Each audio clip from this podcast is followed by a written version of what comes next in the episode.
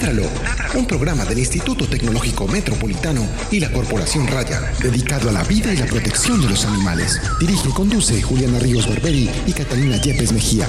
Escúchanos todos los jueves de 5 a 6 de la tarde. Ládralo, por un mañana animal libre de crueldad.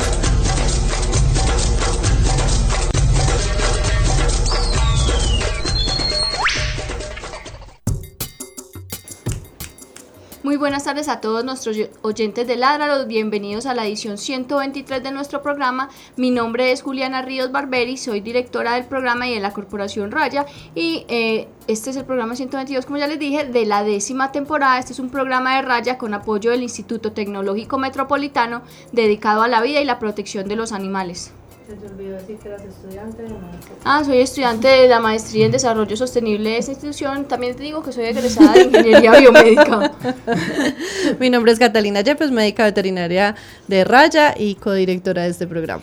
Eh, recuerden que estamos transmitiendo en vivo a través de nuestra página de Facebook para las personas que nos están oyendo a través de la emisora de radio ITM y eh, a, a los que están viendo y si de pronto tienen un problema viendo la transmisión en vivo, pues también estamos transmitiendo a través de radio.itm.edu.co y pueden comunicarse con nosotros en nuestra transmisión en vivo o en la línea telefónica 440-5100 extensión 5135. Muchas gracias. Eh, el día de hoy vamos a tener eh, un programa muy interesante. Hemos hablado ya en otras ocasiones eh, del tema aquí, que es el, el veganismo como una opción eh, para cambiar el mundo, así decidimos entre todos poner el programa porque definitivamente es una de las eh, determinaciones o de las acciones que uno puede tomar para cambiar un montón de cosas que alrededor están funcionando mal y pero ya vamos pues a profundizar más al respecto y para eso nos está acompañando Federico Rego, él es el creador de la guía VEG de aquí de Medellín. Hola Federico, ¿cómo estás? Bienvenido a nuestro programa Ládralo. Muchísimas gracias. Bueno, Federico, eh, contanos un poquito de vos, a qué te dedicas, contanos eh, así como por encimita. Bueno, yo llevo cuatro años siendo vegetariano y me volví vegano hace casi dos años. Eh, cuando me volví vegetariano, la verdad no conocía ningún ni vegetariano ni vegano, entonces fue complicadísimo. Aparte no sabía qué comer. Entonces yo empecé con una convicción por el amor a los animales que me impulsó a hacer esto sí o sí, o sea, ante lo que fuera. Entonces yo dije, tengo que aprender de algún lado. Empecé a aprender y me di cuenta de que así como me dio duro a mí empezar, probablemente otras personas les podía dar duro y empezar a, a ver una cantidad de obstáculos que realmente uno con el tiempo se da cuenta que son bobadas, pues que son cosas mínimas. Entonces emprendí un proyecto que se llama La Guía VEG, que se dedica principalmente a ayudar a cualquier persona en todo Colombia que quiera volverse vegetariano o vegano.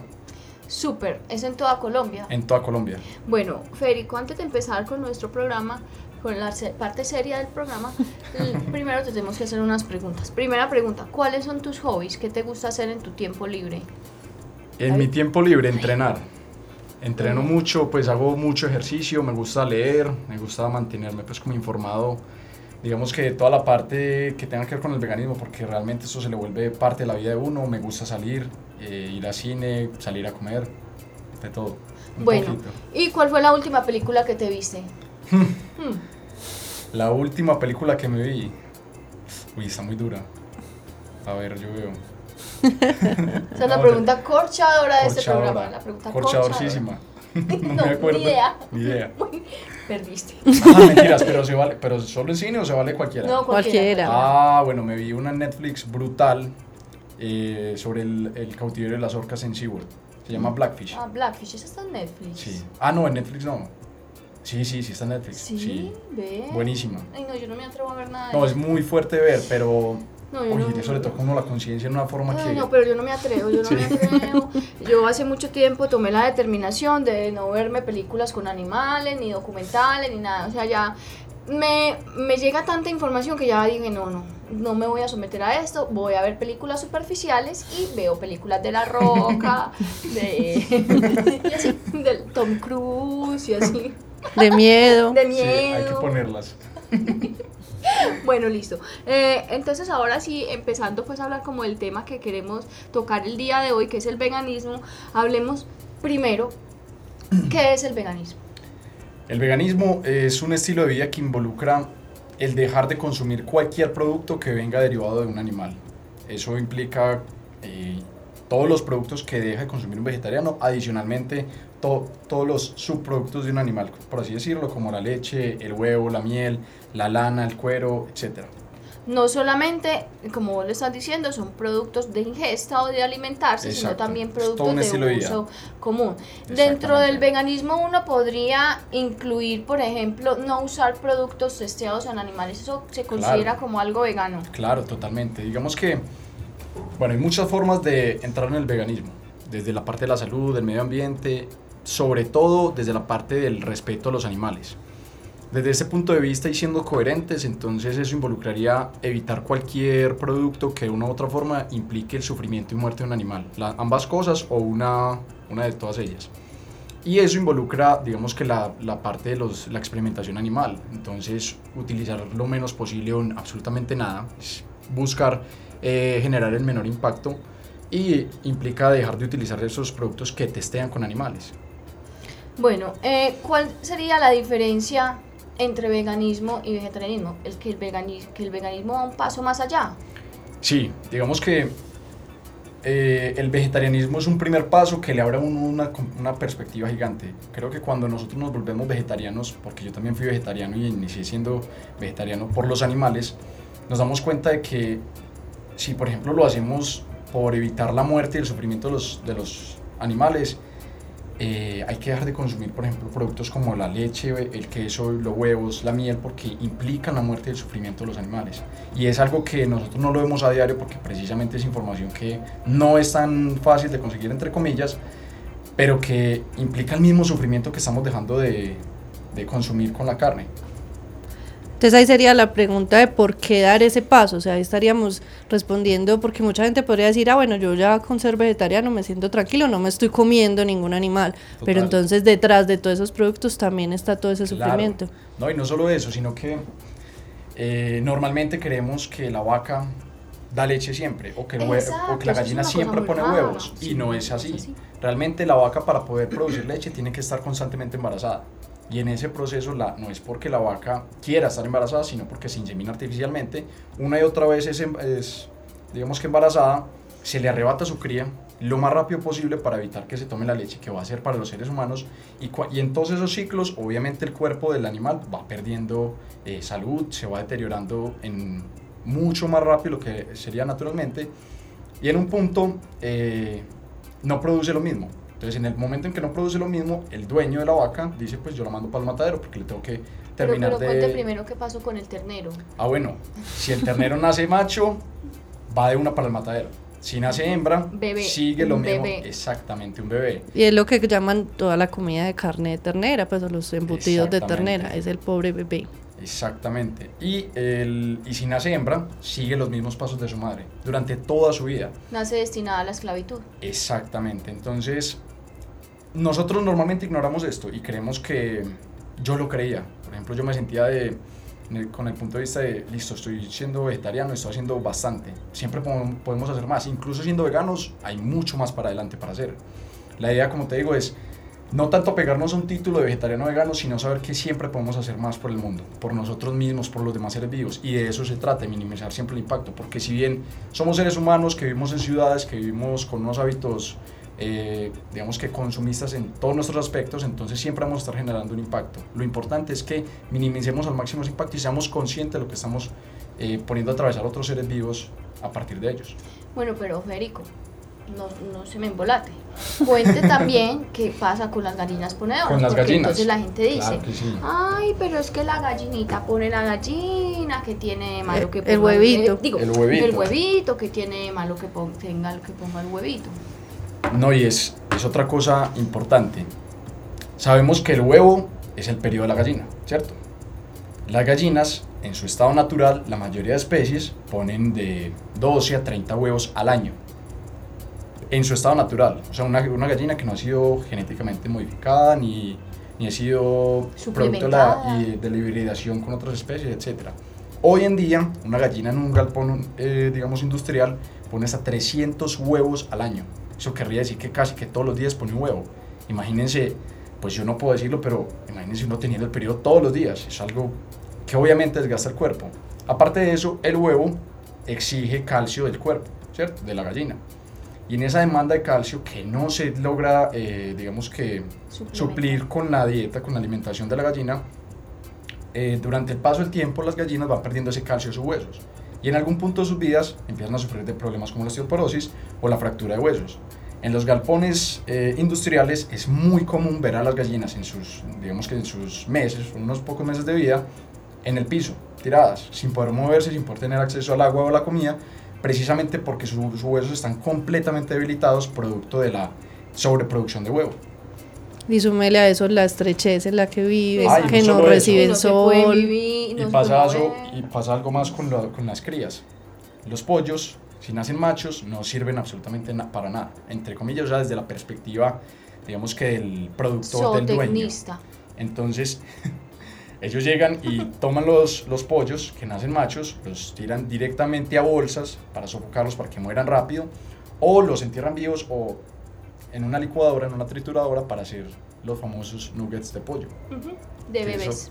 exactamente. Es algo muy crudo, es una realidad muy, muy, muy fuerte, pero que realmente nosotros nunca vamos como más allá a ver precisamente de dónde sale todo eso. Eh, a propósito de lo que estás diciendo, voy a contar una anécdota de unas personas que me, me confesaron o me contaron que cuando eran pequeñas creían, gracias a la información que los padres les proveían, que los animales se cogían en un árbol y que no era necesario matar a nadie ni que la carne que estaban comiendo venía de un ser vivo, sino que era algo que se conseguía como uno compra un paquete de papitas. Exacto, ¿no? Y sabes que eso me, recuerda algo muy importante. Nosotros creemos que somos seres naturalmente carnívoros, ¿cierto? Pero hay una, digamos que un argumento famosísimo entre los activistas veganos y es, si tú coges un, un bebé humano, le pones una manzana y un conejo, si el bebé juega con la manzana y se come el conejo, ellos te regalan un, Ferrari.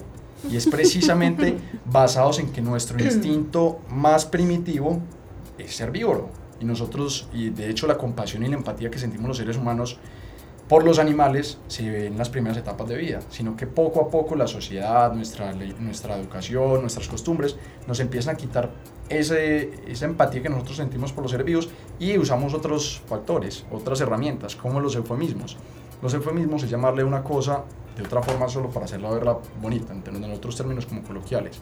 Por ejemplo, nosotros le decimos carne, me, me perdonan la, la, lo crudo del término, pero nosotros le decimos carne al cadáver del animal.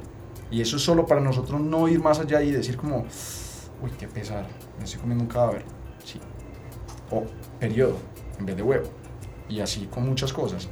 Y es algo que es importante que nosotros hagamos porque no solo es con el veganismo, sino con muchos factores de nuestra vida. Nosotros sentimos algo, pensamos otra cosa y terminamos haciendo otra cosa completamente diferente. Es la sensibilización del ser, diría yo, un poco, que de la sociedad Exactamente. ejecuta. Entre otras cosas. Por ejemplo, quitémonos, hablemos de otra cosa en estos cinco segundos. Mm, nosotros, nosotros decimos, por ejemplo, en las relaciones, nosotros todos condenamos la infidelidad, ¿cierto? Todos, todos nos parece, no, la infidelidad es lo peor, si me lo hacen a mí. Pensamos que es eso, pues que es lo más, de lo, de lo más bajo que uno puede caer, pero lo hacemos. Entonces, sentimos algo, pensamos eso mismo, pero terminamos haciendo una cosa completamente diferente. Y eso se materializa en muchas cosas de nuestra vida. Y es lo que termina generando el caos en la vida de los seres humanos. La incoherencia o la incongruencia con lo que sentimos, pensamos y hacemos. Y eso se materializa también en nuestros hábitos. Precisamente en lo que hace que nosotros, o que no todos los seres humanos sean veganos, porque interiormente yo creo que todos los seres humanos son buenos. Pero ¿qué pasa? Nos desensibilizamos, nos olvidamos de qué es lo que estamos patrocinando y de una u otra forma terminamos haciendo exactamente lo que no quisiéramos hacer. Federico, eh, pues yo creo que nosotros tres coincidimos en que llegamos a este punto de ser vegetarianos o ser veganos por la empatía que tenemos con los animales. Pero ¿qué otras razones hay para ser vegano aparte de ese amor? Muchísimas. Hoy en día, por ejemplo, todos pensamos y hemos visto más que todo en nuestra ciudad, eh, la contaminación. Nosotros juramos que los principales la principal problemática de la contaminación es la combustión de, me valga la redundancia, perdón, de combustibles fósiles o la incineración de combustibles fósiles, ¿cierto? La utilización para sacar energía. Pero no es así. si, si combinamos las emisiones atmosféricas de todos los medios de transporte juntos, barcos, trenes, motos, aviones, serían el 13% de todas las emisiones atmosféricas hoy en día. Pero si contamos solo la ganadería, sería el 16%, es decir, tres puntos más que todas las emisiones atmosféricas de los medios de transporte solo en la ganadería. Sin contar que la ganadería, para poder producir y tener el ganado, por ejemplo, digamos que la ganadería extensiva que sea más que todo en países como el nuestro, nosotros tenemos que deforestar selvas vírgenes, que son los terrenos más baratos que tenemos, para tener tanto el, el ganado como los cultivos. Entonces ahí hay otra cosa. Nosotros deforestamos en este momento, por ejemplo, en los, los datos de la Amazonía, cada segundo se deforesta el equivalente a 4.000 metros cuadrados. Es el equivalente a una cancha de fútbol profesional por segundo para, para poder tener el ganado y los cultivos para alimentarlo. En ese proceso, muchas de las especies que conviven en esos ecosistemas, en esa selva, son desplazadas y se empiezan a hacer competencia entre especies y termina en lo que hoy estamos viendo como que hay 137 especies día a día que desaparecen producto de la forestación de la selva amazónica. Entonces vemos que el veganismo, que eh, tomar la decisión de no consumir productos derivados de animales va más allá de la ética. O sea, la ética tiene que ser o debería ser el punto principal, el punto de partida, pero hay muchísimas más razones. Si nosotros somos ambientalistas o nos preocupamos por el medio ambiente, fundamentalmente tendríamos que dejar de consumir productos animales siendo coherentes, porque es lo que más está eh, afectando e impactando nuestro medio ambiente. Otro de los puntos es el uso de recursos. Para producir una sola hamburguesa, digamos, de las pequeñitas de ese restaurante de cadena famosísimo, gigante, Amarillo con rojo. amarillo con rojo, Con un payaso. Un payaso. y la más chiquita de todas, necesita 2.500 galones de agua. Uno en una ducha se gasta 25 galones de agua, siendo mucho.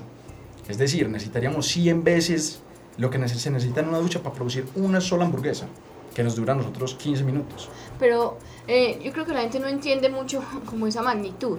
Y es que no es porque que en la cocina cuando hicieron la hamburguesa se gastaron eso, no, no, es en todo el proceso de producción del... del Exactamente. eh, voy a decir esta palabra que me parece asquerosa, el levante de la vaca que se van a comer, la El producción, engorde, el engorde, o sea, todos términos asquerosos que se usan para hablar de la producción animal que me parecen aterradores, perdón, no debería haber dicho asqueroso, pero me parecen aterradores, pero en todo ese proceso de levante, engorde, cría, bla, bla, bla, alimentación, fa, fa, fa, se gastan todo eso para producir esa cantidad de carne. No es que sea en la cocina de la. Lavando la, la, lavando losa con que no, no. Es en todo ese proceso que se, que se realiza precisamente para producir Y ese- otro, y otro dato espantoso.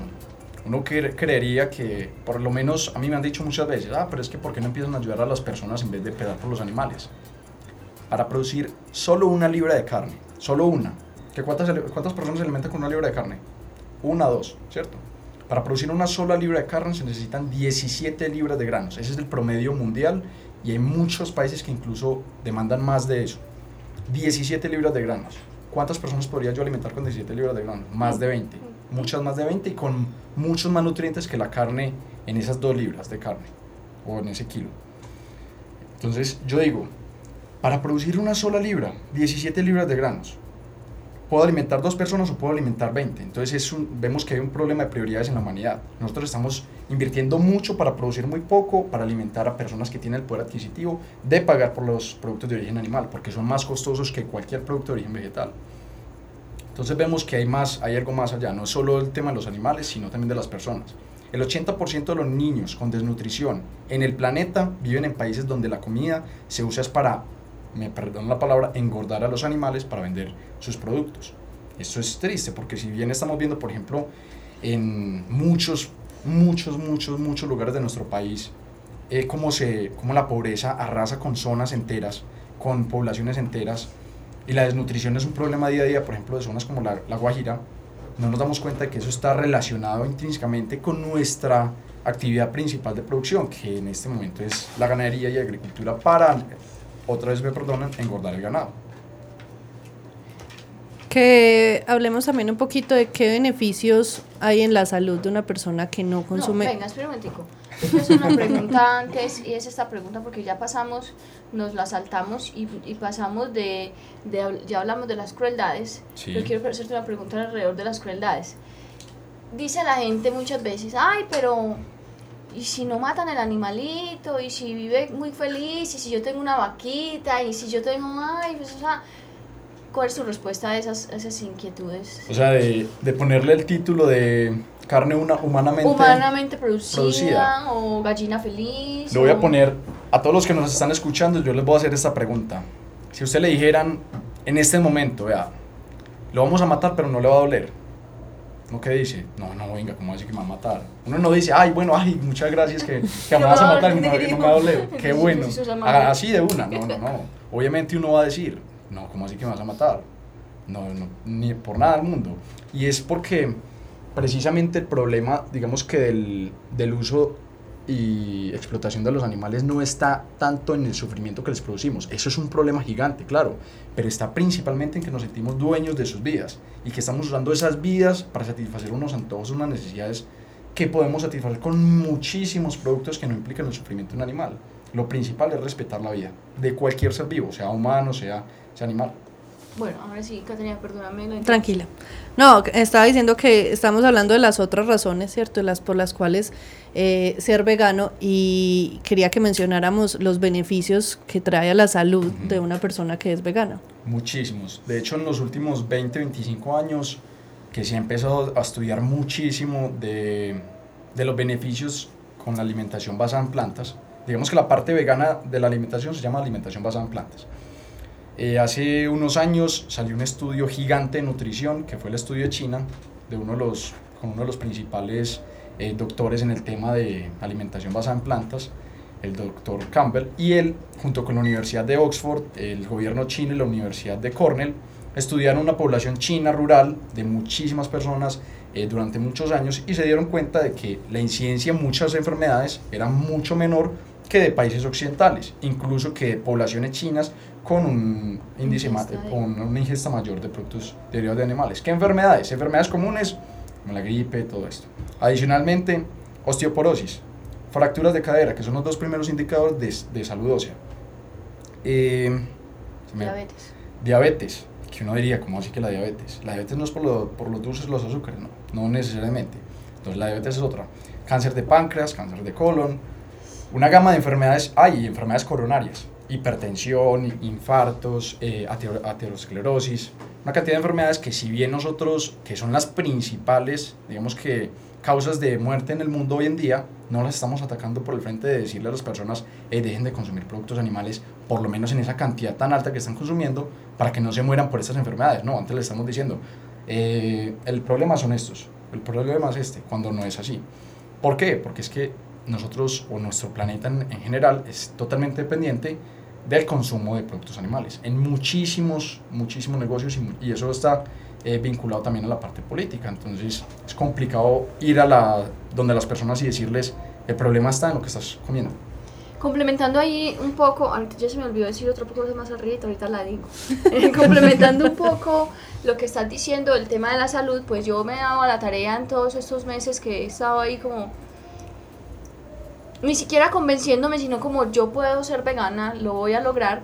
Eh, me he puesto a investigar mucho en lo- en- desde la medicina que se ha encontrado de beneficios que trae la dieta basada en plantas en las personas. Infinito, o sea, de verdad que uno dice, hombre, hemos vivido tan demasiado engañados, nos han enseñado tantas cosas tan malas. ¿Por qué? Pero eh, quería hablar de una noticia que salió esta semana y es que en California, no sé si te digas las demás que sí, pero bueno, te lo voy a decir. En California esta semana eh, sacaron una, una ley, o no sé cómo se llamará ya legislativamente, pues lo que saca cada estado, pero que dice que habla de un cambio de menú a un menú basado en plantas en todos los hospitales del estado. Exactamente. Si un hospital está diciendo esto, si un hospital está cambiando su dieta, es porque hay de verdad un sustento científico para que lo, ellos no lo iban a hacer de bacanería ni porque se dieron ante los ante los conflictivos animalistas, o sea, estoy siendo pues como abogada del diablo, eh, contra los conflictivos animalistas ni nada, o sea, si ellos tomaron una decisión de cambiar la dieta del hospital a una dieta basada en plantas, no es tampoco porque se quieran que se mueran los pacientes, se Sí, no, que no, salgan cosa. rápido. es- es porque de verdad los es coherencia. beneficios de, los, de las dietas veganas basadas en plantas sin ningún tipo de producto de animales eh, son súper buenas para la salud eh, tienen, o sea, cuando la que persona que quiera, pregúnteme, yo le envío los estudios científicos, la mayoría están en inglés. y, hay otro, una cosa que es contundente, impresionante, que uno dice, ah, bueno, si ellos lo dicen, el mayor, el mayor organismo, la mayor autoridad a nivel mundial en salud, la Organización Mundial de la Salud. A partir de 800 estudios en 2016, catalogó las carnes rojas y las carnes procesadas con el mismo potencial de generar cáncer que el humo de cigarrillo y que la radiación. O sea, generan cáncer. Y la FAO también se ha expresado y ha dicho, y, la FAO pues en otros términos, en términos de, de seguridad alimentaria y de, y de, protección pues como de, la materia prima de la tierra, eh, hablan de no se puede comer la carne que se está comiendo. Otra noticia que me llamó mucho la atención, me, me gustó demasiado, es que hace más o menos un mes más de mil médicos eh, marcharon frente a la Casa Blanca a decirle al señor Naranjado, señor Naranjado, eh, por favor, consideren las dietas basadas en plata. Miles de médicos se plantaron ahí. Y eminencias. y eminencias, o sea, no es como Pepita Mendieta, la de ayer. no, son miles de médicos que están pidiendo por la salud de sus pacientes que las dietas sean cambiadas a dietas vegetarianas. Y también me parece, en, no sé si yo estoy confundiendo noticias, pero hay otra parte en la que los, los, los almuerzos escolares también están dando esa transición a almuerzos o alimentación basada únicamente en plantas. Otra cosa, por ejemplo, Asociación Dietética Americana el organismo de nutrición más grande a nivel mundial o con más autoridad a nivel mundial. No estamos hablando a nivel, digamos, solo de Estados Unidos, sino a nivel mundial. Ellos dicen, las dietas eh, basadas en plantas, la alimentación basada en plantas es segura para todas las etapas del ciclo de vida del ser humano, para todas, desde bebé hasta mujer en lactancia, mujer en embarazo, hasta persona de edad, etc. Si ellos lo están diciendo es porque tienen las bases científicas eh, contundentes para respaldarlas. Obviamente, como cualquier alimentación, hay que tener cuidado. A nosotros nunca nos enseñan a, alimentarnos. Y de hecho es algo de lo que, yo no sé, yo en algún punto de mi vida quiero meterme en política. Y una de las cosas que me gustaría meter es que, vengan, a nosotros, a todos nos deberían enseñar eh, nutrición desde pequeños. La nutrición es la base de la salud. Lo que nosotros nos, con lo que nosotros nos alimentamos en 20, 30 minutos se vuelve parte de las células de nuestro cuerpo. Es decir, eso que nosotros estamos consumiendo eh, se vuelve parte de nosotros. Estrellado, eres lo que te comes. Exactamente. Y no, y eso es demasiado cierto. Entonces, si nosotros entendemos qué es lo que necesita nuestro cuerpo, podríamos cambiar nuestra alimentación a lo que sea y saber y obtener los nutrientes. Pero como no sabemos, entonces podemos cambiar a una dieta eh, paleolítica, una ketogénica, lo que sea lo, lo que sea, no, no, es porque sea vegetariano o vegana, van a haber y pueden haber deficiencias nutricionales con cualquier tipo de alimentación, eh, mientras que no sepamos alimentarnos correctamente. No, pero es que, es que no te vayas tan lejos. La gente que come en la vida normal come demasiado mal, así, así como carne. Exacto. Son tan no, exagerados de comer carne al desayuno, a la media mañana, al almuerzo, al algo y a la comida. Y la gente no entiende que también eso es una hiperproteinización. Exacto, ¿no? Y, los, el problema de los riñones. Sacando con como hablábamos aquí en un programa con una nutricionista que ya vino a Les quiero contar mi experiencia. Es que, así, no, imagínense, yo llevo eh, en el deporte mucho tiempo, desde hace más o menos casi que 10 años. Y hubo una época en que yo estaba entrenando precisamente para el fisicoculturismo. Y estaba Ay, aquí están en competencias. Sí. Ahorita veo. y, y en un punto llegué, pues yo literalmente, siendo animalista toda la vida, yo en un punto de mi vida comía, me comía ocho huevos en un desayuno, una libra de carne en la comida y en un almuerzo me podía comer tranquilamente la pechuga de pollo completa. Eso en un solo día. Y todos los días era igual, incluso los domingos. Dios. Y claro, obviamente eso es inevitable en cuestión de meses, ni siquiera de años, tenía ya problemas eh, renales, tenía problemas, me mantenía enfermo con gripa, que, y esos famosos virus que le dan a uno, ah, no, ese es el virus que está dando. Amparo no es cierto, eso no es cierto, uno, es que uno no le debería dar ningún, ninguna enfermedad, si uno tiene su sistema inmunológico trabajando bien, no le debería dar ninguna enfermedad de esas, pues de esas comunes. Entonces está es más en, en que nosotros nos vamos acostumbrando a estar enfermos y ese consumo de proteína tan alto que uno le meten en la cabeza por la onda fitness en la que estamos y todo, eso es falso. Y, se lo digo yo pues por experiencia de, caso. Eso no es necesario, ni tanta proteína, ni para conseguir los objetivos de uno. Uno puede conseguir esos mismos objetivos como muchos fisicoculturistas veganos lo muestran, sin tanta proteína. Y esa misma proteína la podemos conseguir de fuentes eh, vegetales. Es que muestra, muestra, el, cantidades. muestra el cuajito, muestra el cuajito. Muestra la cámara. Pero es que uno puede, métanse a Instagram, busquen veganos fitness o veganos fisicoculturistas, Sí. que son también eh, eh, ¿cómo se dice? promotores de- del veganismo. ¿Por Ujú. qué? Porque han encontrado un montón de resultados, porque el tiempo de recuperación después de una, de una, de una lesión es mucho menor, porque la inflamación Exacto. disminuye completamente. O sea, Muchísimo. Son muchos, muchos más los beneficios de llevar una dieta basada en plantas que de, de llevar una dieta basada en Y obvio, nosotros los veganos también se mueren. Pero ¿qué Sí, es lo que pasa? O sea, sí, no somos porque, eso- inmortales. sí, porque, porque entonces ahí empieza una presión que uno empieza a sentir, no, es que, escucha, yo soy vegano, yo no me puedo enfermar. Claro, es que uno se enferma, pero si comparas tu propia vida, porque uno no se puede comparar con los demás, es el- la propia vida de uno. Antes y después. Antes y después uno dice, juepucha, qué cambio. Y claro, es que dejaste de consumir una cantidad de cosas que estaban poniendo a tu cuerpo, era a trabajar extra, tener que esforzar- esforzarse mucho más en digerir, porque es que precisamente esos eh, productos de origen animal se demoran muchísimo en digerir. Van añ- añadidos con muchas cosas que no habíamos mencionado, digamos que en la salud, pero que son los antibióticos. El 80% de los antibióticos a nivel mundial no se utilizan en humanos, se utilizan en el ganado para que pueda sobrevivir su camino hasta el matadero. O sea, eso es absurdo. Pues, o sea, las farmacéuticas No, están, es se lucran es, es de la ganadería. Sí, y, y ya para terminar el tema de la salud voy a hacer Y otra cosa, perdóname, hago un paréntesis acá. Todos los mamíferos, todos los animales, cuando nos vamos a morir, cuando sentimos el peligro de muerte, empezamos a secretar una cantidad de hormonas. Adrenalina, noradrenalina, cortisol, para que nuestro cuerpo de todas las formas posibles intente sobrevivir. En ese proceso, esas hormonas, digamos que no se drenan completamente de lo, de lo que nos vamos a consumir y terminamos consumiendo. Son los principales, digamos que, factores que empiezan a condicionar a nuestro cuerpo para padecer de eh, hipertensión, eh, ataques coronarios, etcétera. Y eh, la última cosa es que también leí que muchas asociaciones de enfermedades autoinmunes que están eh, tratando enfermedades autoinmunes, sobre todo las artritis, todas ellas, todas en su gran gama de presentaciones, eh, han hecho estudios y han mo- demostrado que pacientes que se pasan a dieta, pues que la- cuando se les hace la sugerencia médica, pásese a una dieta basada en plantas, a los 15 días dejan todos los medicamentos. ¿Por qué? Porque se aliviaron. Les pongo mi caso. También tuviste, Imagínense, Dios mío. hipertensión. No, yo tuve hiper- hipertensión. Diagnosticado hipertenso, etcétera. Incluso cuando era vegetariano me diagnosticaron hipertensión. Y yo hace más o menos, pues hace unos meses, dejé de tomar la droga. Me sentía muy mal tomándomela. Los sartán, o sea, droga ya, una, un fármaco viejito. Y fui a donde el, el cardiólogo y me dijo, si no necesitas eso, pues que precisamente te estás sintiendo mal es porque vos no la necesitas. Y es que cuando dejamos de consumir una cantidad de productos, y valga la redundancia, de origen animal, todo cambia dentro de nuestro cuerpo, todo. Incluso la relación de nosotros con nosotros mismos y nosotros con los demás. Entonces alrededor todo, lo- todo va cambiando. Y se los digo porque vale la pena contarlo. O sea, hay veces esto lo muestra como algo muy milagroso, algo muy, muy lejano, pero sí es así. O sea, cuando uno lo prueba, uno se da cuenta de todos los beneficios que esto tiene. Bueno, yo creo que contando todos los beneficios, ahora sí la gente está diciendo, bueno, pero entonces si yo no voy a comer carne, no voy a comer derivados de los animales, ¿cuál es la fuente de alimentación de un vegano? ¿Qué comen los veganos?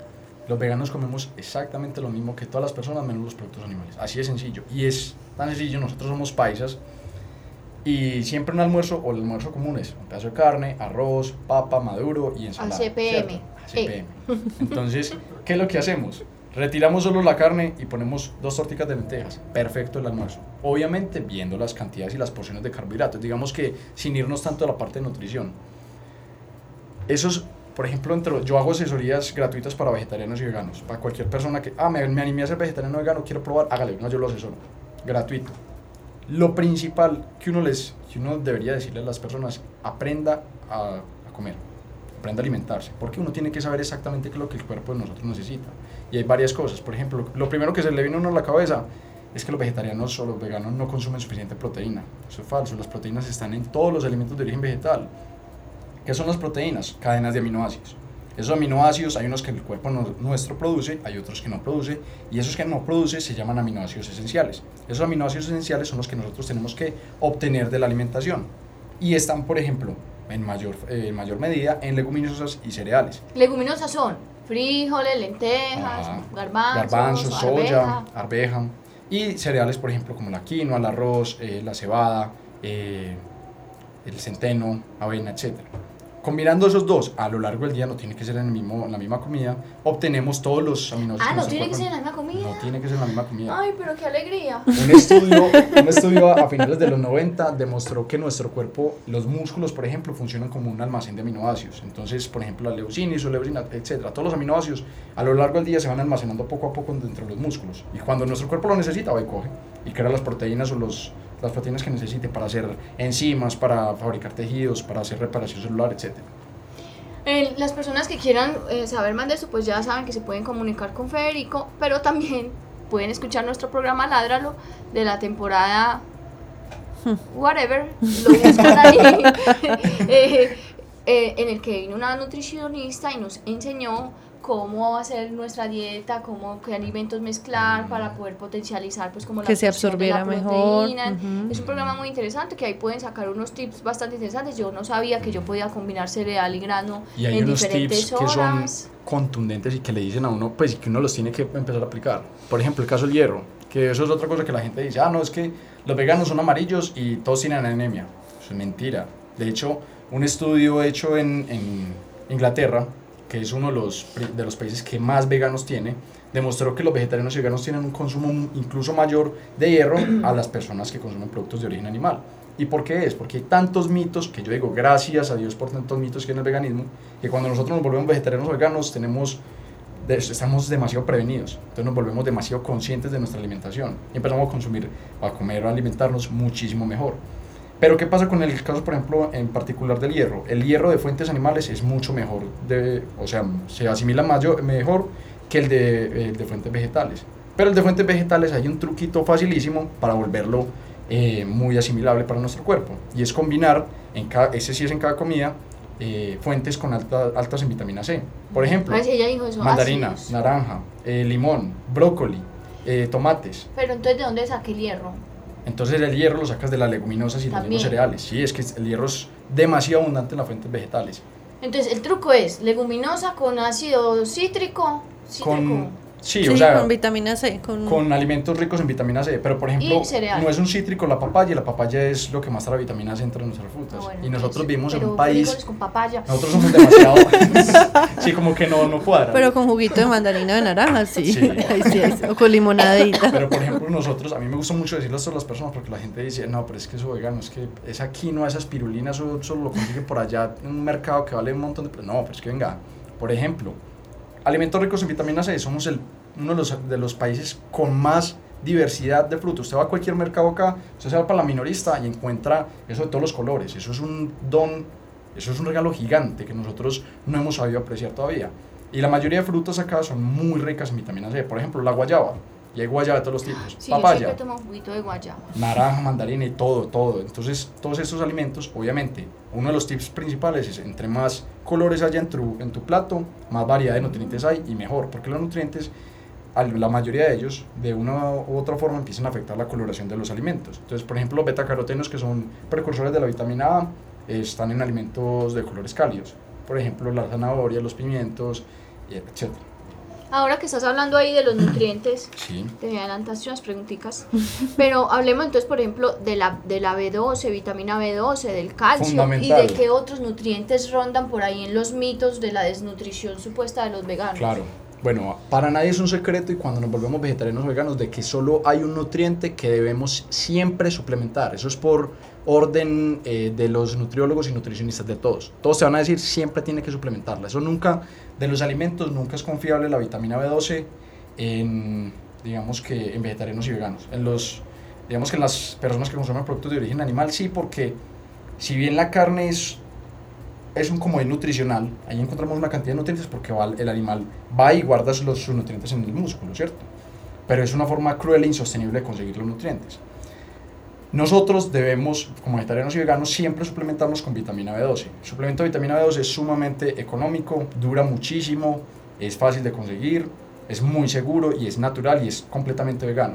Siempre lo debemos tomar, son 2.000 microgramos a la semana que se recomiendan de cianocobalamina o de 2.000 a 3.000 de metilcobalamina, que son como los, las formas principales de la vitamina B12, pero siempre debe suplementarse. Una deficiencia de vitamina B12 puede generar una anemia megaloblástica, una cantidad de problemas que incluso son difíciles de diagnosticar y cuando ya aparecen son muy difíciles de tratar. Entonces la idea es prevenir y, consumirlo. Y hay un mito derivado de esto. Hay gente que dice, no, es que nosotros tenemos una, un almacén en nuestro cuerpo de vitamina B12 que nos puede durar de 3 a 5 años. Sí, claro, pero es que no sabes cómo ha sido tu alimentación o tu consumo de vitamina B12 antes de que te volvieras vegetariano. Entonces no sabes cómo está ese almacén. Y no hay ninguna razón para arriesgarnos en eso. ¿Cierto? Entonces podemos empezar a, a, consumir el suplemento desde el principio, pero es la única vitamina que, digamos que se requiere un suplemento. El resto, todas de origen vegetal se pueden conseguir fácilmente. Bueno, ahora hablamos de eso, pues en privado. otra cosa que te que, bueno, pero que hay de cierto entonces que yo he visto por ahí que uno puede obtener vitamina B12 de frutas y verduras sin lavar. Eh, ahí hay uno, digamos que es una controversia. Puede ser cierto, pero de, entre esa incertidumbre está tu salud. Claro. Entonces, y no sabes qué tanto, digamos que, vamos a llamarlo mugre, mugre encima de las, de las frutas, de y las yo, verduras. yo también diría veneno. Exactamente, y con la forma de cultivar de nosotros, si quieren, ahorita hablamos de eso, Veneno. le podríamos llamar veneno. Eh, no sabríamos exactamente cuánto de, de ese mugre trae qué, qué, qué, cantidad de vitamina B12, entonces siempre vamos a estar arriesgando nuestra salud. Lo mismo, ahí por ejemplo en la, hay un, digamos que una adición eh, gastronómica, un condimento que se llama levadura nutricional, que trae eh, vitamina B12 activa. Entonces, uno no sabe nunca cuánta vitamina B12 está consumiendo del producto, de los alimentos. Por eso uno no se arriesga. Por eso eh, la recomendación es no arriesgarse y necesitamos muy poquita vitamina B12. De hecho, Sí, necesitamos es muy poco. 2.4 mi- 2.4 microgramos al día, eso no es nada. Pero los suplementos traen 2.000, eh, 3.000 microgramos, 5.000, incluso hay unos de más. Pero la idea siempre, por seguridad, suplementarlos. Bueno, calcio. El calcio, importantísimo. Y es algo de lo que muchas personas creen que el calcio, lo, lo primero, no dice calcio, se le viene a la cabeza el vasito de leche. De y es que lo que siempre le enseñaron a uno. Y de Exacto. pus. Y de pus, porque es que la leche de vaca es Pus. pus, por eso se pasteuriza, entre comillas. ¿Qué pasa? Eh, el calcio de los lácteos no se asimila correctamente, así como el hierro de los vegetales no se asimila tan bien, el calcio de, los, de las fuentes animales no se asimila tan bien, y eso es una cosa bien conocida y, y que nosotros nos causa mucha impresión porque toda la vida nos han dicho consuma leche para el calcio, no. Las mejores fuentes de calcio son los vegetales de hoja verde, muchos cereales como la avena, tienen muy buena cantidad de calcio, vegetales de hoja verde, y que necesitamos, ese sí no, lo necesitamos en buena cantidad, sobre todo las mujeres, ya que ustedes por el periodo pierden una cantidad impresionante de hierro y de calcio que tienen que empezar a suplir y tiene mayores riesgos de sufrir osteoporosis una, en una digamos que adulta. Entonces, para Adulta prevenir mayor. eso, sí. para prevenir eso siempre es necesario pues que estemos muy pendientes de nuestra alimentación y de nuestro consumo de calcio. Aparte de que el calcio es difícil eh, saber exactamente cuánto hay en nuestro cuerpo, pues el cuerpo nunca, probablemente nunca va a quedarse con, digamos que cortico de calcio. Si estamos corticos de calcio, él va y coge el, el que tiene los huesos y lo utiliza para lo que sea. El calcio pues, lo utilizamos para muchísimas cosas, contracción muscular, eh, señales nerviosas, etcétera, una, una cantidad de cosas. Entonces el cuerpo nunca puede eh, estar falto de calcio. Bueno, y eh, ya pues hablamos de algunos mitos, sobre todo en la parte de adquisición de los nutrientes. Eh, hablemos de otro mito que es bastante eh, difundido y es, eh, ah, pero es que nosotros evolucionamos fue comiendo carne. Total, y eso se lo repiten uno mucho. Todo, siempre es la misma respuesta, pero es que si no fuera porque comimos carne. Yo a veces pienso, hombre, pues si fue por eso, qué error tan grande, porque somos un Total. error completo de la vida. la Nosotros evolución. empezamos a ser Homo sapiens hace 200.000 años y hay que empezar desde este punto porque hace 200.000 años nuestro consumo de productos animales era mínimo, era pues el 5% menos de nuestro consumo eh, habitual, ¿cierto? Eh, la cacería era algo muy extraño hace 200.000 años. Hace 70.000 años pasó algo que se le denomina la revolución cognitiva. Por alguna razón que todavía no se sabe, no hay ningún indicio, es muy difícil saberlo porque no hay registros de tanto tiempo y todos son prácticamente suposiciones y teorías. Por alguna razón el ser humano empezó a agruparse y a desarrollar unas sociedades muy grandes y, a, y eso generó, su, pues, generó un impacto mayor en la capacidad cognitiva. Empezamos a ser, digamos que un poco más como seres pensantes como ahora, hace 70.000 años. y no, no fue tanto por el consumo de productos animales. Si bien, como les decía ahora, los productos de origen animal son comodines nutricionales, es decir, yo consigo muchos nutrientes en la, en la forma en la que nos necesita nuestro cuerpo muy fácil, eh, eso no fue un factor determinante para la evolución, porque si bien, si fuera por eso, los leones, Los leones que estarían en aves en espaciales naves espaciales. así, y o eso a no es un ser que estén de incógnito. de incógnito. Y no nos hemos dado cuenta, no es posible. Sí, es Pero la verdad. forma en la que nosotros los tratamos es obviamente que, que muestra que no, no. Pues no, no, no, sí. Si fueran inteligentes, no. No, no, eh, no, sí, yo Entonces- también sigo lo mío, pues si fuera por eso los carnívoros Total. netos serían seres completamente extraordinarios en, Exacto. en cuanto a desarrollo. Y si vemos, y si vemos la capacidad cognitiva más grande, digamos que entre animales, se nos viene a la cabeza cuál, los primates. Los primates son en un 95% completamente herbívoros. Entonces uno dice, pues, y el gorila, musculoso, gigante, fuerte. 500 Fuerte. kilos, 600, herbívoro. El Ay. gente dice, ay, pero es que necesitas, el- el- necesitas la carne para generar mus- eh, masa muscular. No. No, pues mire los Rinocerontes. grandes, rino- elefantes. Elefante, jirafas. Entonces ahí no está. Y son los animales de los, de la, digamos que el tamaño de cerebro mucho más grande. Son, y aparte de eso son los animales más sociales. Y vemos, eh, digamos que las interacciones sociales de elefantes, Ay, de Dios. orangutanes y de gorilas. Uno dice, uy, o sea, por ejemplo, los, los elefantes son seres tan sociables que incluso hacen funerales para sus muertos. Sí, No, es lloran sus muertos y se cuidan Entonces, mucho. Ni hablemos de Digamos eso, que desde la, es- desde la evolución da es un mito. Es un mito. Nosotros no, no evolucionamos, y esto es contundente, nosotros no evolucionamos por el consumo de productos animales. Ay, pero es que tiene Facilitó. colmillo, tiene un colmillo. Ah, no, y eso es otra cosa. Ay, no, es que uno dice, no, es que el ser humano es carnívoro. Uno cuando en la vida ve pasar una vaca y uno está así, uy, es que yo me la quiero comer esa vaca. Mira, mira, mira, no". mírale ese cuello, mírale ese cuello. Nunca la vi, ni siquiera empezamos Para a yo salivar. tirámele a ese cuello. Exacto, Con estas nunca- garras. Y nunca, nunca ni siquiera empezamos a salivar cuando lo vemos. Si, por ejemplo, comparamos el pH de la saliva de un carnívoro con el del ser humano, nosotros no, no, hágale tranquilo. El pH de nosotros es mucho más básico y el de ellos es mucho más ácido. Pues Entonces sí, la acidez hablando es del mayor. colmillo, el caballo también tiene un colmillo que se llama Total. colmillo del zorro, ¿cierto? Algo, algo aprendí en mi curso de, de ICA en veterinaria en tercer semestre. Mm. Hace- Bueno, el, el colmillo de zorro. Entre del otras caballo. cosas, el, la, y hay muchos factores, la longitud del tracto digestivo, eh, los instintos, las garras, no, pues qué garras las que tengo, mira las uñas, es, no es más, otra cosa, listo, usted es muy carnívoro, vaya como se sabe casi nada, nosotros no digerimos la carne cruda, nosotros no somos capaces de, de quitarle la piel completa y quitarle la... Es más, los registros fósiles demuestran que el Homo sapiens hace muchísimos años, nosotros veíamos que llegaban los depredadores a atacar a la presa y nos quedamos ahí. Ellos se comían toda la carne y nosotros, ay, pucha. Después llegan los carroñeros y dejan solo los huesos. Y cuando ya se iban todos que nos, los peligros que eran para nosotros, esos animales, nosotros llegamos y con nuestras herramientas, las que habíamos desarrollado, rompíamos la médula espinal y comíamos lo que quedaba. Porque los carnívoros, los verdaderos depredadores, no eran capaces de romper los huesos. Nosotros no somos carnívoros, hemos sido más bien oportunistas. Que es otra cosa. Sí, muy inteligentes, completamente inteligentes. No sabemos por qué todavía tan inteligentes, pero no somos carnívoros ni omnívoros, somos oportunistas. Y no sabemos qué tan inteligente es realmente. Exactamente. Hablemos de otro mito que también es muy común y es que los vegetarianos y los veganos son unos enclenques. Enclenques de biluchos. Que ellos no tienen fuerza, que es que eso no les no, que eso no, no son capaces de alzar una caja, que, Que no- se los lleva el viento. A mí una cosa que... Eso, eso es Pele, impresionante. pele, pele. Acá, para la cámara. Y, no, y yo no soy el mejor ejemplo tampoco de esto. Pero si, por ejemplo, vemos los casos de fisicoculturistas famosos, Yo voy a buscar que incluso va a venir uno, uno para acá, en Bo- para Bogotá este fin Mañana de está, semana. mañana está. Torre Washington. Ahí se les va Un ejemplo, Nimai Delgado, John Venus, eh, y como ellos hay muchísimos, incluso mujeres, que uno dice que rompen completamente los estereotipos que hay.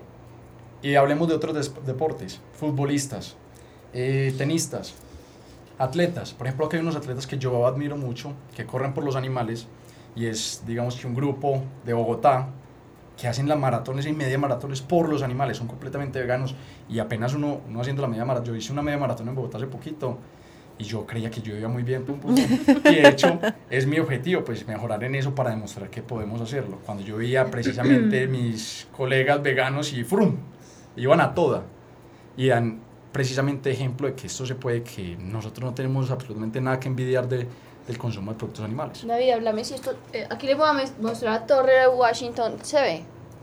Ahí lo ven en la cámara, los que están viendo por Facebook. No es ningún enclenque. Ni nada parecido. No, y les voy a mostrar otro. Continúen ustedes con la charla. Ni más delgado. Espera, espera, yo lo busco. Es, busque usted uno y yo busco otro. Federico, ¿tú crees que acá, porque es que es otro de los mitos que hay alrededor de... No, de- no, espérese, espérese, hago una pregunta. otra, otra, otra, otra pregunta que le hacen a uno. Y entonces, si todos nos volvemos veganos, ¿qué pasa con las vacas? ¿Te lo han hecho? claro que sí, eso es como... Pues no, no quiero dar los ejemplos, lo voy a poner precisamente así. ¿Quiénes somos los que producimos a esa escala los animales de granja? Somos nosotros mismos. Es decir, obviamente yo estoy seguro de que nosotros, el mundo no se va a volver vegano un día para otro. Ojalá fuera así, pero no va a ser así. Poco a poco la demanda de esos productos va a ir disminuyendo y la crianza va a ir disminuyendo. En algún punto van a ser pocos los animales que van a estar encerrados en esos lugares, eh, siendo explotados y finalmente asesinados para nosotros y va a ir disminuyendo poco a poco. Esa especie no se va a extinguir. Nosotros podemos encontrar su reinserci- reinserción o mantenimiento de esa fauna de alguna otra forma. Pero la gente dice, ah, es que si todos nos volvemos veganos va a haber una sobre- sobrepoblación de vacas. Pues si nosotros mismos somos los, los que las estamos produciendo precisamente por nuestra demanda de esos productos, pues es, es incoherente. Es incoherente. Pero yo te lo hago porque la gente se lo No, hace claro. y uno es como. No, y hay "Ah, preguntas, hay preguntas, por ejemplo, ah, si usted estuviera en una isla desierta, entonces, ¿usted qué prefiere? Pues con, solo con un marrano, usted no se lo come. Ay, y uno como que, por lo menos yo no lo haría, pues esa es mi respuesta, yo no lo haría. Yo prefiero morirme acompañado que matar al marrano y en algún punto pues, morirme solo, no. Prefiero morirme acompañado del Nos marrano. morimos ahí Sí, junticos qué- y yo al menos con quién conversar. sí. Bueno, sí, Catalina, discúlpame. Eh, no, lo que yo quería que es otro de los mitos que hay alrededor de ser vegano es que es, es que es muy costoso y lo, lo mencionabas ahora Claro. la gente dice ay no es que Sí, pero entonces ustedes es que es que además es súper complicado eso mire esos almacenes que son por allá quién sabe en el poblado en dónde Ujú. Qué tan cierto qué tan falso es Restaurantes que venden carne. Hay desde el más barato que vale 4 mil, 5 mil pesos hasta el que vale 100 mil, 300 mil pesos un solo producto, ¿cierto? Así pasa con los veganos. Hay restaurantes muy económicos y hay restaurantes muy costosos. Hay productos muy económicos y productos muy costosos. Pero aquí yo quiero ser muy claro y es porque si bien vamos a cualquier mercado, en cualquier pueblo, en cualquier corregimiento de Colombia, y vamos al mercadito, vamos a encontrar los productos muy baratos y de la mejor calidad. ¿Qué productos? Las mismas leguminosas, cereales, frutas, verduras, todo eso y todo eso es vegano. Todo eso es vegano y es baratísimo. Se consigue al precio, a todos los precios que uno quiera. Y eso precisamente vegano. La alimentación de, de una persona común es en un 70% vegano. Y pues es realmente el tema de que es costoso, eso viene en parte por los hábitos costosos que tienen muchos, cada que compro la espirulina, que compro la quinoa. No, eso también se puede conseguir económico, pero eso no es, esos productos así sean, eh, digamos, costosos, no son indispensables. Nosotros podemos tener una, una alimentación completamente saludable, eh, vegana, a partir de productos del día a día, facilitos de conseguir en cualquier plaza de mercado al menor costo. Y también hay que hay como eh, abogar un poco por la creatividad de las personas, porque es que eh, es que no, la gente se imagina que si uno llega y tira una lechuga ahí y una zanahoria y, Y ya y el tomate, la y el rodaja. tomate, la rodaja de tomate Sí. y ya esa fue la alimentación, hombre. Hay 800 mil millones de formas deliciosas de preparar comida vegana. Es que si contamos por, solo por combinaciones, digamos, solo tenemos, que tuviéramos solo 8 leguminosas y 8 cereales, pucha, la cantidad de posibles combinaciones, sin contar las, las diferentes técnicas gastronómicas para hacer cada cosa, para preparar cada cosa, pucha, es- uno se, uno se autolimita, Ujú. es eso, es una autolimitación. Pero, por ejemplo, yo no soy el mejor para cocinar, yo soy, se los digo, lo tengo que confesar, yo soy muy malo para cocinar, pero eso ¿Y tampoco me ha- le cocina? no me ha. No, no, yo compro las cositas, por ejemplo, las tortitas de lentejas, de garbanzos, ya, ya preparadas, entonces las pongo, pues las hago por un lado, por el otro, y ya y me las como así con todo, entonces, por ejemplo, con arroz o con pastas, y uno se va volviendo creativo, claro, pues obviamente uno, que pereza comer todos los días lo mismo, entre comillas, pero si uno se va volviendo un poco más creativo, y esto es, o sea, uno puede satisfacer todas las necesidades de ahí. Que la persona que es muy ocupada, ahí están las torticas de lentejas y garbanzos, las puedes conseguir, las puedes hacer vos y, y las congelas para toda la semana, para dos semanas, y ahí quedan perfectas. Además de que la oferta yo creo que en Medellín creció Uf, eh, impresionante, mucho. pues a- cuando uno, nosotros empezamos a ser vegetarianas hace tantos años, uno no encontraba en un restaurante donde, donde iba al común, donde, ay, si encontrémonos con la familia en tal restaurante y todo el mundo era, ay, pero esta qué va a comer, Ay, no Todo el mundo-. Ah, no, Ay, eso siempre me pasa a a Juliana. Pero vamos a algún lado donde usted pueda. Sí, sí, sí, ¿Cómo así? sí, pero, yo puedo- pero diga usted porque es que usted es la que Porque no usted es la del problema, usted es la del problema. uno- le pasan uno el menú y es todo el mundo mirando. Sí, sí, sí. Y uno sí, sí, tranquilo. pues, ¿Cómo así? Es que Si uno lo arma también. en el peor de los casos, es- y es en el peor, solo me ha tocado una o dos veces. Uno pide una ensalada, papas a la francesa y llega a la casa a comerse la proteína de lentejas, de garbanzos, lo que sea. Y la gente sigue sufriendo con no, Se no. sienten encartaditos. Sí. Pero sí, ya, la, ya cambió mucho, o sea, ya en este Sí, momento no, una cantidad de restaurantes. Hay oferta donde ir a comer vegano. Mm, Exactamente, muchísimas y precisamente es porque estamos creciendo como, digamos que como colectivo y lo que yo le recomiendo mucho a las personas, cuando vayan y no encuentren algo que les gusta, igual dejen la sugerencia, pues de la mejor forma posible, uno le dice, por favor poner eh, alternativas vegetarianas o veganas y pone su contacto para que le lo llamen, le pregunten, uno puede dar muchas sugerencias, uno, pues cualquier persona puede dar sugerencias de lo que come. Y así es, pues muchos restaurantes están dando cuenta que esto es fácil, es, es más económico para ellos, incluso es más Sí, rentable porque le puede sacar ujú. mayor utilidad y son cosas que le duran más, en- digamos que en su despensa y todo. Entonces, la verdad, es un golazo tener alternativas veganas en un restaurante, eso se los digo, por experiencia, con los que conozco pues que son dueños de restaurantes, les ha ido muy bien. No, y además que, bueno, esta es otra pues otra situación eh, ya más antropológica, pero han venido, vienen tantos extranjeros que por lo general tienen más como inclinación o más facilidad de ser veganos en sus países y vienen y quieren comer vegano, que ya es una necesidad que el mercado ha presentado para que los restaurantes ofrezcan Y esa tengo opción. un ejemplo gigante. ¿Han ido a- al Café Sorba?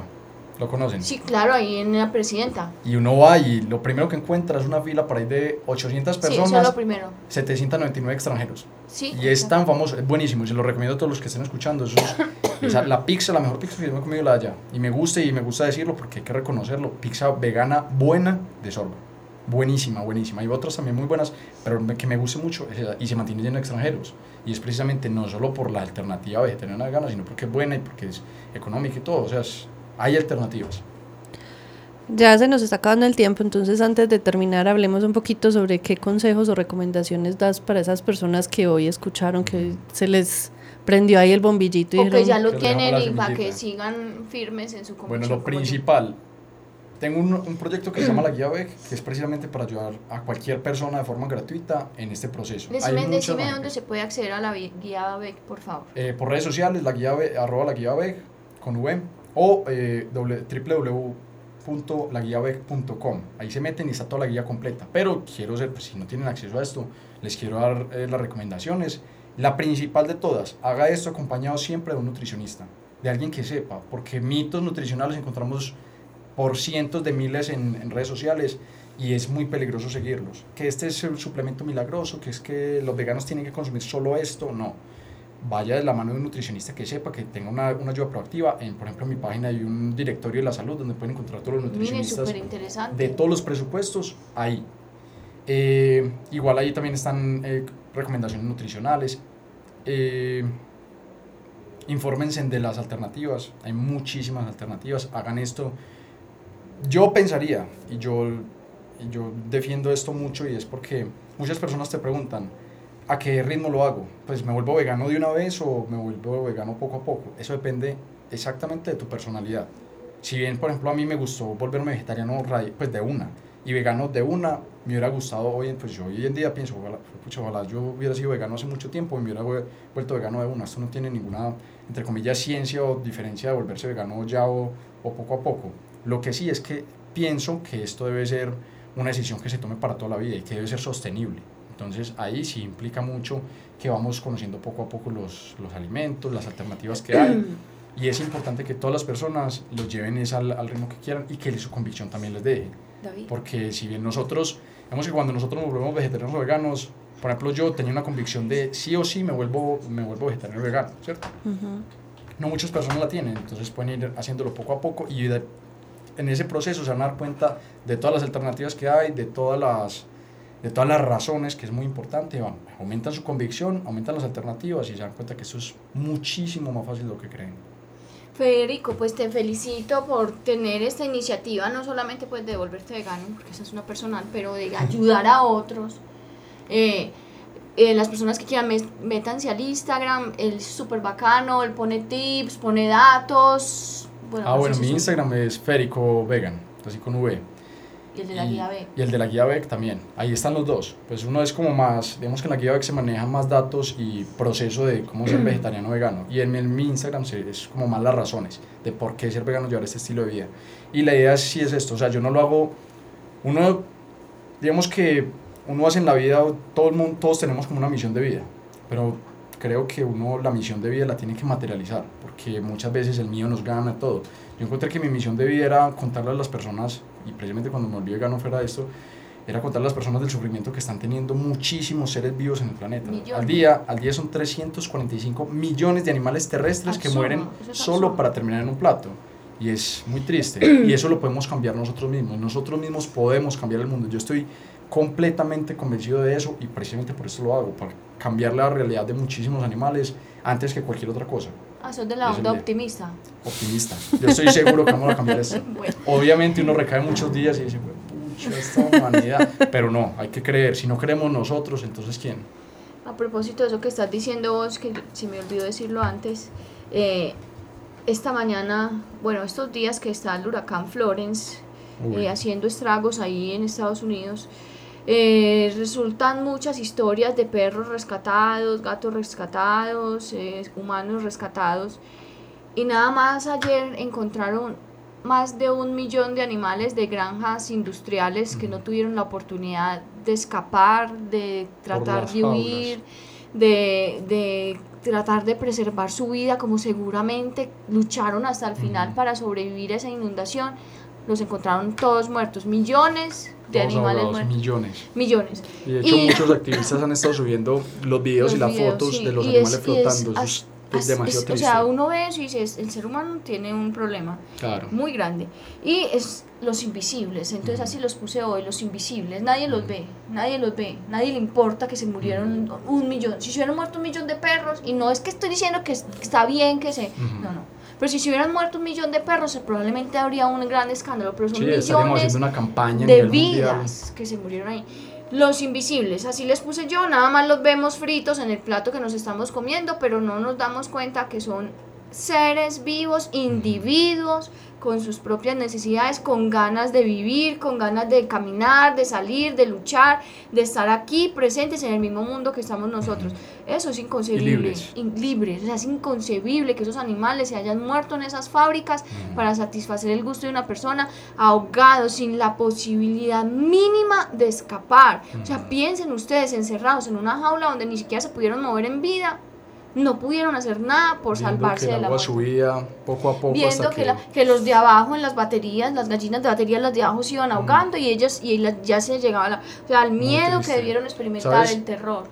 muchos activistas y muchas personas hacen esta comparación. En el holocausto nazi murieron entre 9, pues, por, por cifras digamos que estimadas, 9 y 15 millones de personas, entre judíos, víctimas de la guerra, etc.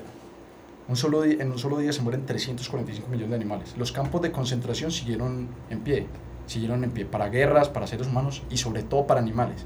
De hecho, hay evidencia de que los nazis tomaron la idea de los campos de concentración fue de las granjas industriales y ese, eh, de ese modelo de producción y de, y de aglomeración de los, de los seres. Entonces, si nosotros condenamos la crueldad hacia otros seres vivos, nos deberíamos estar cuestionando también de la cruel- crueldad que nosotros estamos patrocinando, porque si bien yo estoy seguro que todas las personas, todos los seres humanos son buenos, lo que nos falta es un poquito de, de conocimiento y ir un poquito más, más allá. Yo estoy seguro de eso. Sí, porque muchas veces la ignorancia nos hace cometer atrocidades. Yo, por ejemplo, comí carne y mucha durante más casi 24 años y hoy digo, yo sé que yo no soy una mala persona y lo que me faltaba era que alguien me diera ese empujoncito. Y hay veces eso es lo que falta. Hay veces dicen, ah, es que este vegano sí es cansón poniendo tanta cosa. No, la verdad estamos tocando poco a poco conciencias. Las personas que a mí más me criticaron cuando yo me volví vegetariano se volvieron veganas incluso antes que yo, porque se dieron cuenta poco a poco de que, hey, sí, hay algo que cambiar, hay algo que darnos cuenta y que el trato que nosotros, con otros seres, que nosotros tenemos con otros seres vivos de pronto no es el mejor. Yo debería estar dando a otros el mismo trato que yo esperaría, ¿cierto? Eh, Sí, en nuestra página de Facebook pueden encontrar un video que traduje pues, con los subtítulos hace un tiempo de un señor que habla, víctima del holocausto, que habla de cómo él también había tenido ese, esa transición al veganismo porque No, hacía pues como en su cabeza el- La similitud. Por ejemplo, tengo un amigo que trabajó mucho tiempo en la ganadería acá en, en Colombia. Pues aparte, tengo parte de familia, pero un amigo muy cercano eh, trabajó como ganadero, llevaba los animales al matadero. Él me decía, yo no, incluso yo siempre he amado, he amado a los animales, pero cuando yo los mandaba al matadero, yo no era capaz de llevarlos. Yo le decía a un trabajador que los llevara porque yo era incapaz de verlos entrar allá. Porque aparte de que van durante horas desde Montería, desde todas las fincas que tenemos a lo largo de todo el país, de pie, por horas, encerrados en un camión, que muchos incluso mueren en el camino. Llegan acá sin comida y sin agua, hasta Medellín o hasta las ciudades principales. Entran a los mataderos, los dejan varios días. Él me decía, pueden perder 50 kilos solo en el viaje. O sea, absurdo. O sea, imagínense uno, uno parado durante 10, 12, 14 horas en un carro y uno saber... Y apretujado. y uno saber que cuando llega al, al matadero ellos no son... Ellos saben. Ellos Ellos, y ellos huelen la sangre y el grito de sus otros hermanos. Cuando entran al matadero que está perfectamente diseñado para que ellos no puedan retroceder ni moverse para los lados, ellos saber que su vida va a terminar solo para que otra persona pueda degustarlos en el paladar. Y es un plato de 15 minutos, o sea, solo es algo que, que nosotros no necesitamos. Es un, es un antojo de 15 minutos nada más, que podríamos estar supliendo ese mismo sabor con fuentes vegetales. Exacto. Muy bueno, triste. Federico, muchas gracias por haber venido a nuestro programa. No, muchísimas gracias a ustedes por invitarme, de verdad. Muy informativo, me encantó. Eh, lo vamos a publicar en nuestro sitio web. eh, probablemente mañana o pasado mañana Eh, estará publicado en nuestro sitio web en la página de Facebook queda pues esta transmisión en vivo que estamos teniendo muchas gracias estuvo muy bacano el programa de verdad felicitaciones otra vez por el No, proyecto por esa iniciativa de ayudar a otros a tomar esa decisión más fácilmente bienvenido a Ladralo cuando quieras venir Por acá me van a tener mucho. bueno muy bueno muchas Esa es la gracias idea. Muchas gracias.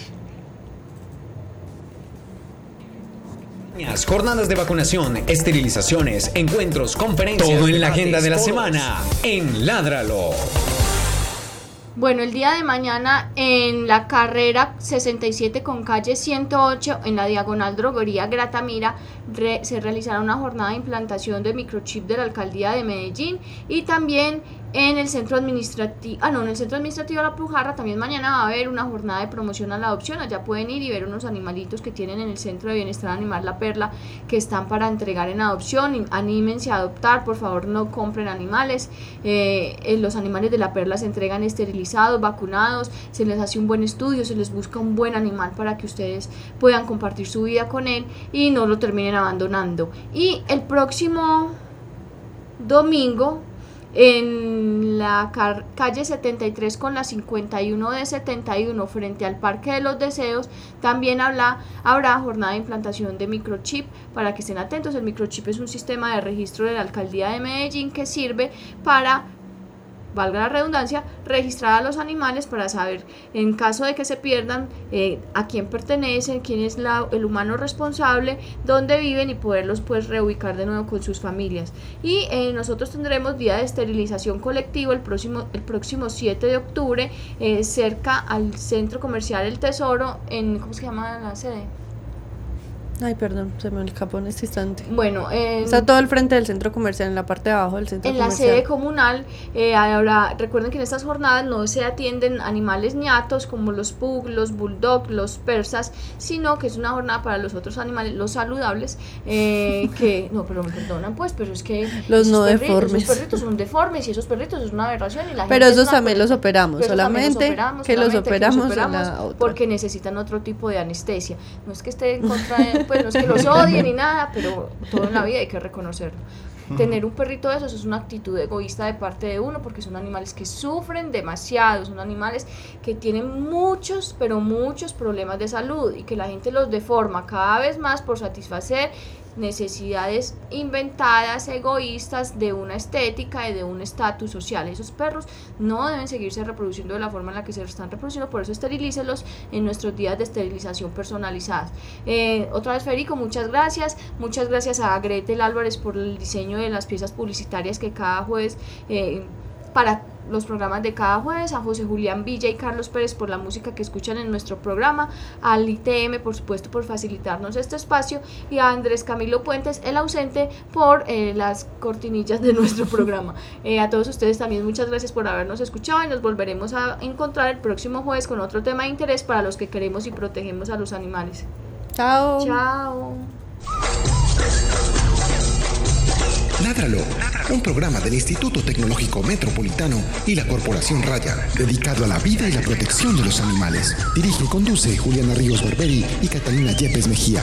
Escúchanos todos los jueves de 5 a 6 de la tarde. Ládralo, por un mañana animal libre de crueldad.